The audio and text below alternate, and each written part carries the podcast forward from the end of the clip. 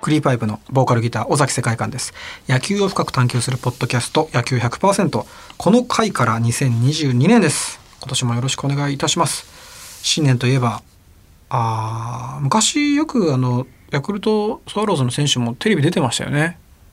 はい、ねはケいムさんはい出てました歌ったりね、はい、なんかその頃ってちょっとこうあのハンドバッグとか持っててスーツ着てちょっと怖い感じありましたよね野球野選手球選手みんなそうでしたはねいなんかね体格もそうですねね、ええ今と全然違いますよねそうですよどねどの選手の時代を境に変わってったんですかねそうですね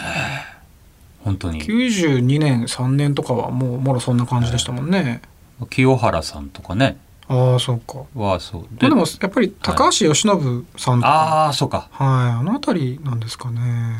スラッとした感じがだんだん増えていったねなん感かね、じ変わっていきがましたよありね。ますけどね、うん。えー日本放送でスポーツ実況をやっていますケムさんことケム山光則ですラジオのアナウンサーも最近はルックスが結構良くなってきまして、はい。えー昔で良かったなと思っておりま誰すが一押しですか今日本放送の。えルックス、は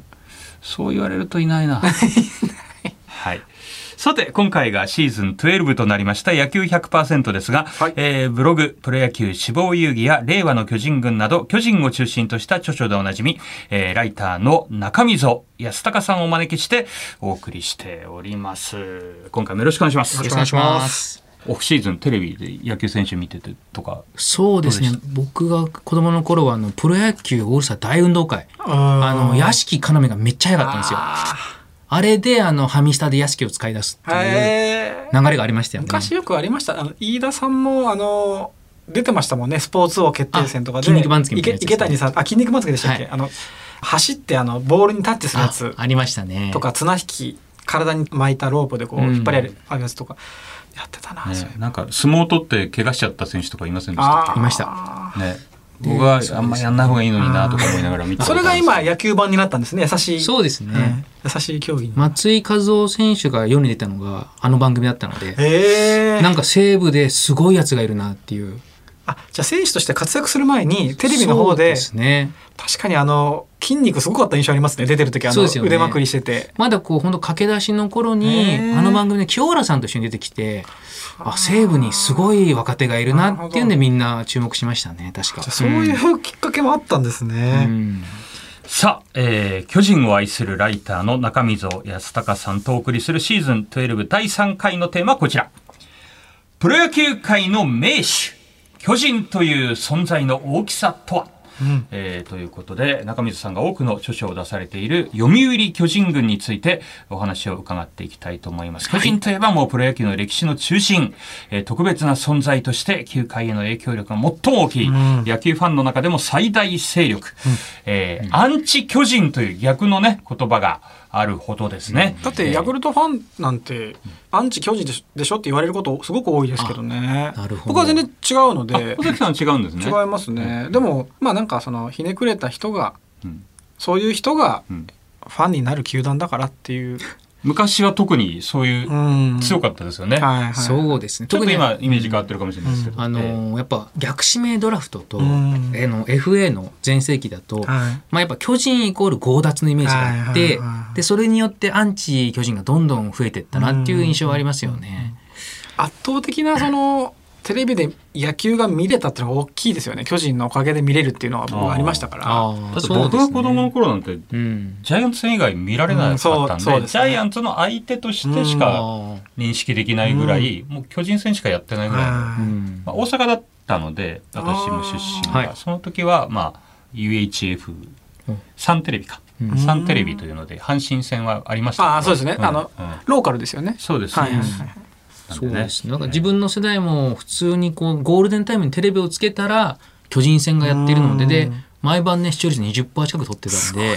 あの本当普通の小学生の男子が、あの岡崎とか駒田全員知ってるみたいはいはいなはい。だから今で言う本当に若林とかあの吉川をみんな知ってるみたいな状況なので、それを考えるとやっぱり異常な状況だったなと思いますよね。そうですよね、うん。その時のスターは原さんですかそうですね。原クロマテあーィ、吉村のクリーンナップで。あーでその人たちに松井さんが入ってくるみたいな、うんだからまああのすごくこうテレビ映えするスター選手も多かったんですよね、はいはいあの吉信さんもそうですし、うんまあ、清原さんも来ましたし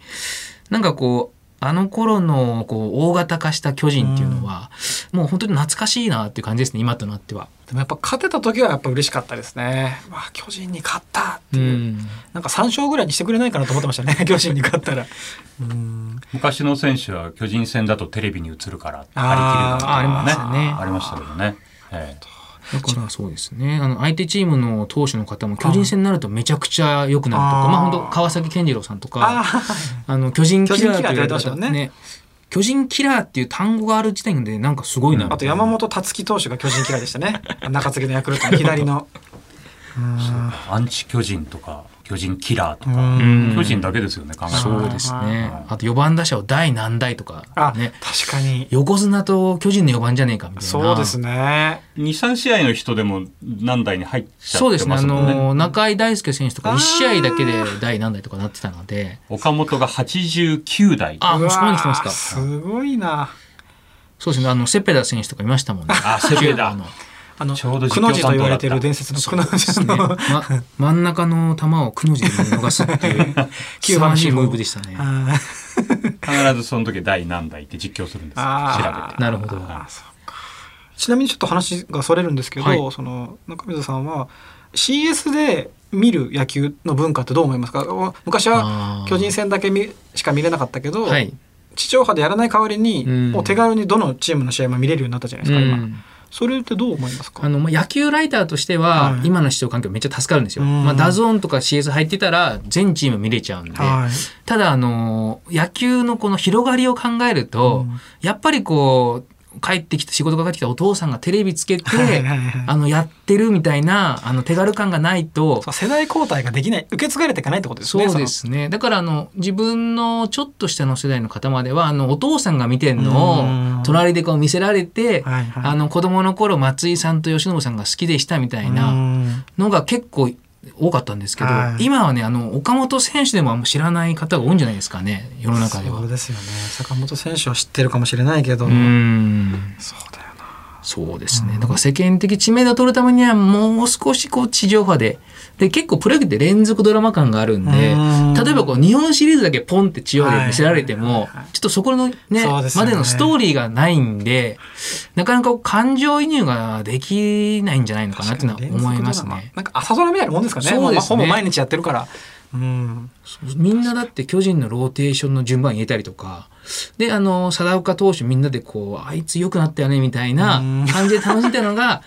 今はね、結構その朝ドラ感がないんで、はいはいはいはい、まあだから好きな人はすごく深く見ますし、だから映画みたいになってるんですかねもう好きな人がちゃんと見るっていうかそうですすね。わざわざ借りたり劇場行ったりとかして見るっていう、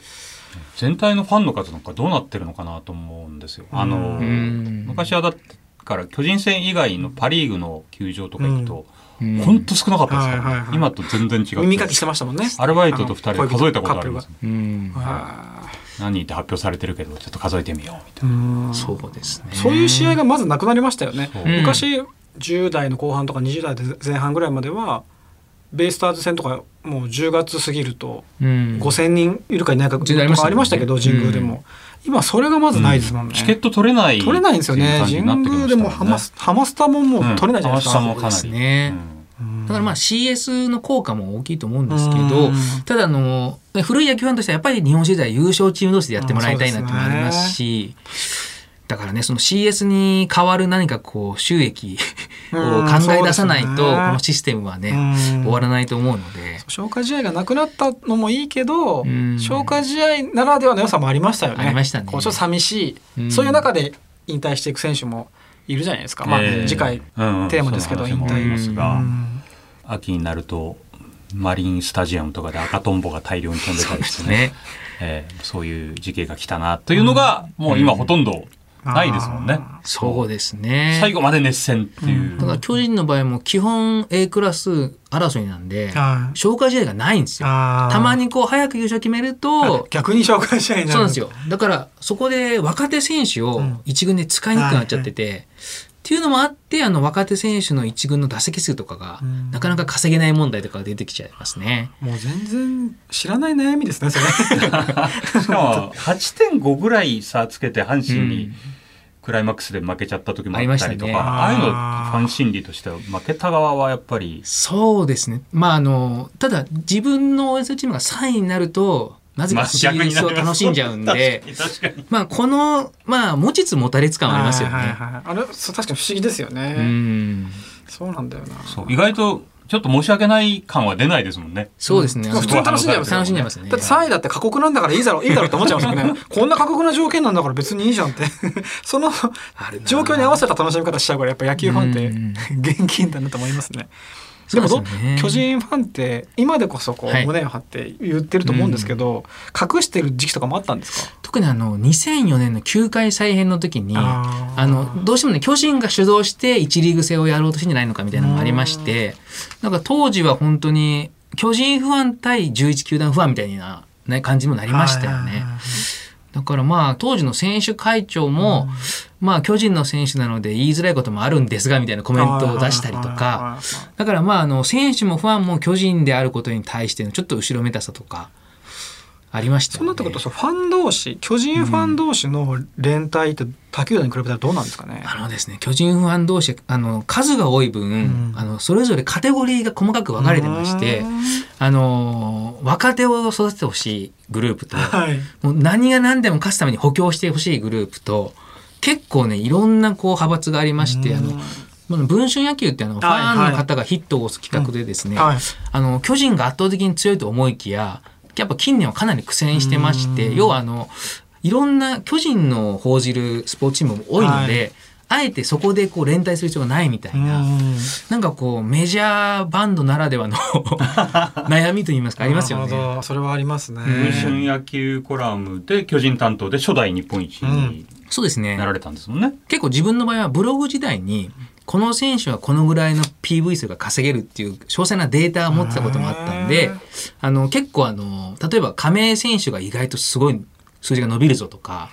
なんかこう ID 野球的な ID 原稿はそうですね ID 執筆をしたんですねあのそれが結構ハマって助かったなって感じでしたね。巨人ファン自体は僕は結構好きなんですよそうのん相手のチームの選手を悪く言わないじゃないですかあーただ自分が応援してる選手には厳しいっていうのがあってうん巨人軍には厳しいけどあんまりそれがないので他球団のことに対してこう腐したりしないからあーそこはすごく好感を持っているんですよね、うん結構巨人ファンの中であの昔だと在京制っていうくくりがありまして巨人太陽ヤクルト、うんこの3チームはなぜかこう関東で好きだみたいな方も多かったんですけうどんただそのスタンスが結構大不安の方から怒りを買っちゃったりとかへー片手間に応援するんじゃねえみたいうんな感じもあるのでなんかやっぱ巨人ファンっていうのは結構こう他球団が好きっていうのもちょっと気を使う時期がありましたよね。 はいいろいろいろいろあるんやだっぱな人気あるんで、はいその君巨人ファンなんだミーハーだねみたいなのあっーてちょっと前の時代今はどうなんですかね今は若干こうフラットになりましたね12球団がうん。ままああ、そうですよねずば抜けてるって感じじゃないですもんうんそうね,、ですね他人気あるまあ、カープの人気が上がったりとか、うパ・リーグの人気も単純に実力も上がってきてそこなくなりましたよねだからエンタメとしてはもしかしたら一つ圧倒的なヒールがいた方がああの回しやすいですようねんイベント的にはただもうそういう楽しみをする時代じゃないのかなっていうのもちょっと思いますしこうプロレス的なものが減ってるってそこうとでですすねよね。武藤敬司はこう一人ヒールレスラーがいたらその団体は食っていけるとあだからもしかしたらプロ野球も一つ巨大なヒールがいたら、そこに対するね巨人キラーとかいろんなアングルができるんでそうかそれでの回せるんじゃないかとヒーローがヒーローを生むんですね。やっぱり巨人が強い方がっていう図式があった方がいいっていうのは結う構んそこに対抗して阪神がいたりとかうんまあその他の球団もそう考倒しえてるといくみたいなソフトバンクってすごく不思議な立ち位置ですよねそうですあれねはなんかこう健全な三軍システムで、うん あのすごくシステマチックに強くなってるんで、うんうんうん結構突っ込みどころが少ないですよね。はいはいはいだからまあもうちょっとこう無茶な補強とかしてもらわないと巨人ファン的にはちょっとこっちだけ悪役になっちゃうなみたいなのはありますね。確か普にそう通だにやって普通に強いんだから何も言えないですもんね。あーあれだけそうしあの、ね、資金力あるのにこうんう札束でって感じじゃないですもんうんねねえそういえば。千賀投手と甲斐選手がね、バッティ育成上がりで組んだりとか、すごく健全的な強さです確もかにんね。な突っ込みどころないな。うんでもこと今去年日本シリーズでその最下位同士でやってあれだけ面白かったっていうのが証明されたじゃないですか、はいだからねまたちょっとこう変わってきそうですよね、うんその見見え方もう、んうん、強ければいいというものじゃないのかもしれないですね。野球界のそういうのだって構図とかうんそうですねも変わっていくのかもしれないし、そういう意味ではその、え球団の外にいる人たちでもそこまで悪い人って減ったんじゃないです かそうですよこういうこう言うとこう言うとなんか悪い人いたみたいなそこまで悪い人いやいやなんかこう言うとそのうん前がどうなのかってことですけど、うねんえなんか聞かなくなりましたよね。そうですね。だからあそこそこら辺でもなんかこうフラット化と言いますか、うんなんかこうプロ野球自体が健全な娯楽になってきたなと、うんそれこそ自分たちが子供の頃って僕もあの西武球場によく行ってたんですけど、はいあのやっぱりこうおじさんに食べてた焼きそばを取られたりとかコンビコンビじゃないんだからそういうの結構あったんですよ ね。あのー正体やばいですよ正そ代れ。姫のおじさんからほとんどカツアゲじゃないのかみたいな感じのが結構あったんですけど、え今ねそんなことしたらあの係員にねーそこですよあねの言われちゃうんで、はいなんかそこでこうなんかこう社会の縮図を 見てたなと。焼きそばは食べるものじゃなくて守るものだってことをねそうですね学んだり、まあ、野球界も、 はいあのうん社会うんの、うんまあ、反映して、うんえー変わっていくというところでしょうか。そうですごい話ですねジャイアンツのお話を中心に伺いました。いありがとうございますえー中水さんにあと1回あと一回はいえーご登場いただきますので、次回もよろしくお願いいたしよまろしすくお願いし。ますクリーパイプ尾崎世界観の野球100%エンディングのお時間ですこうやって話してるとやっぱりいろいろ時代とともに野球嗯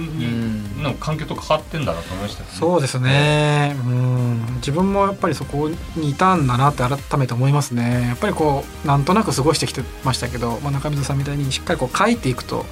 りそれが刻み込まれてるんでしょうね焼きそばを取られたら忘れないと思いますけどね 確かおにじさん衝撃的なエピソードでしたね。それ食うってことですもんね取ってくるんだどんだけ腹減ってるまあでも昔は高かったし種類もなかったですからうねん球場のご飯って言ったらもう大体決まってたし今いっぱいありますよね球場食べるものいやも本当うにグいルメスタジアムって感じですよね。神宮とかもね。やすごいですよ、うんいやじゃああと1回、はい楽しみに行きましょう。いきましょう楽しんでいきましょう、えークリーパイプ尾崎世界観と日本放送煙山光則でした。